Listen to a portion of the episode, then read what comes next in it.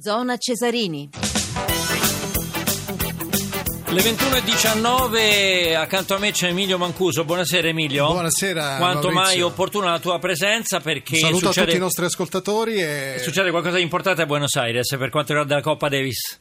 Eh sì, assolutamente sì, con la precisione direi di un cronografo svizzero. In questo momento Andrea Seppi sta salutando uno a uno tutti i componenti della panchina azzurra perché l'Alto Atesino ha appena battuto 7-6 al quarto set, 8-6 il tie break l'argentino eh, Carlos Berloc, una partita che sembrava incanalata eh, su binari eh, assolutamente eh, ehm, facili per eh, Seppi perché si era giudicato Poteva chiudere prima, no? Sì, si è giudicato Sì. i primi due set facilmente 6-1, 6-2.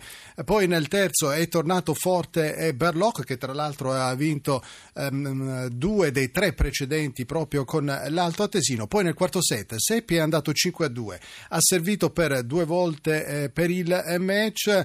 Berloc è stato bravo a, ehm, ad allungare eh, la sfida a- fino al tie break. Andreas è salito anche qui 6-3, poi 6 pari e poi ha chiuso, come detto, 8 a 6 al quarto match point. E dunque eh, giornata che eh, si chiude nel migliore dei modi per l'Italia della racchetta in vantaggio già 2 a 0 contro eh, l'Argentina sotto gli occhi di uno scatenato Diego Armando Maradona ed evidentemente la presenza eh, nemmeno la presenza dell'ex Pibe de Oro ha acceso per così dire la torsida al biceleste. Nel primo incontro eh, di questa prima giornata di Argentina-Italia eh, di Coppa Davis, vittoria facile d'autorità quella del numero uno azzurro ovvero eh, di eh, Paolo Lorenzi che ha piegato facilmente con un triplice 6-3 il- l'argentino Guido Peia 2 ore e 25 minuti eh, di gioco e dunque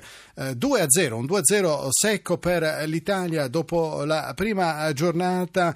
Eh, ecco Emilio, c'era da aspettarsi secondo te perché poi l'Argentina è- dice- difende il titolo, no? Insomma, ha vinto per la prima volta il titolo lo scorso anno. eh, Sotto gli occhi di Diego Armando Esatto, Maradona esatto. perché era anche a tifare Esatto. per la sua nazionale. Certo, però è un'Argentina diversa questa, no? Un'Argentina assolutamente diversa, lo abbiamo anche sottolineato eh, nell'approfondimento di ieri sera con il presidente della Federtennis Angelo Binaghi, naturalmente un'Argentina eh, senza Juan Martín del Potro, senza eh, lo stesso Federico Del Bonis, non è, una, non è la stessa squadra. E l'Italia è stata brava ad approfittarne, tra l'altro ha giocato Andreas Seppi perché ehm, Fabio Fognini che, che invece doveva affrontare proprio Carlos Berloc nella notte ehm, ha avuto una leggera eh, gastroenterite per ehm, ehm, i medici per ehm, non correre rischi in vista poi anche della- del doppio ma anche della terza e decisiva eh, giornata Hanno preferito Ah, Seppi. hanno però ti preferito faccio una Seppi, domanda sì. provocatoria, Emilio. Seppi adesso è più in forma, però di Fognini abbiamo visto anche a, a Melbourne, no? Però si giocava, attenzione, si giocava sulla terra Sì, battuta. sì. Seppi ama giocare sulle superfici veloci, Vero, vero. Non ci dimentichiamo che il primo torneo in carriera in assoluto lo vinse sull'erba Andreas, che sul cemento gioca molto bene, in Australia poi ha un rapporto molto positivo con quel torneo, però è stato bravo eh, contro Oberlock con il quale aveva perso in due occasioni su tre, è stato bravo a piegare la tenacia dell'argentino che è tornato forte nel terzo, soprattutto nel quarto set da 2 a 5 è tornato 5 pari. E davvero Andreas per fortuna ha chiuso al quarto match point perché un Certo, quinto certo. set eh, Il doppio come lo vedi invece? ma sai, il, il doppio a questo punto sul 2 a 0 è naturalmente è un punto importante, ma non importante come poteva esserlo alla, alla vigilia. Ehm, per l'Italia dovrebbero giocare lo stesso Andreas eh, Seppi con, ehm, eh, con Simone Bolelli, tra l'altro al ritorno in Coppa Davis dopo, in- eh, dopo un lungo infortunio.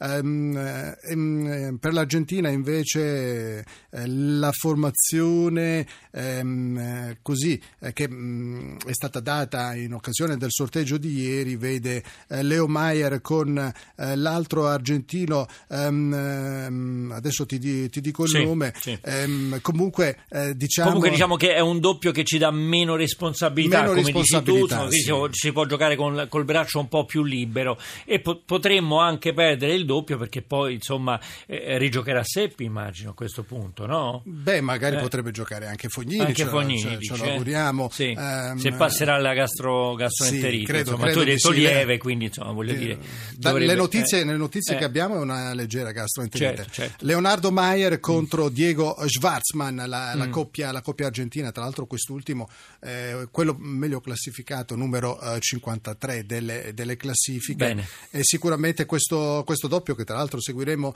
eh, domani però l'Italia lo affronta eh, con eh, un peso importante il 2-0 dopo la prima giornata. Benissimo noi ringraziamo Emilio Mancuso. Dunque comincia bene questa avventura Molto dell'Italia bene. in uh, Sud America a Buenos Aires perché siamo 2-0 in vantaggio sull'Argentina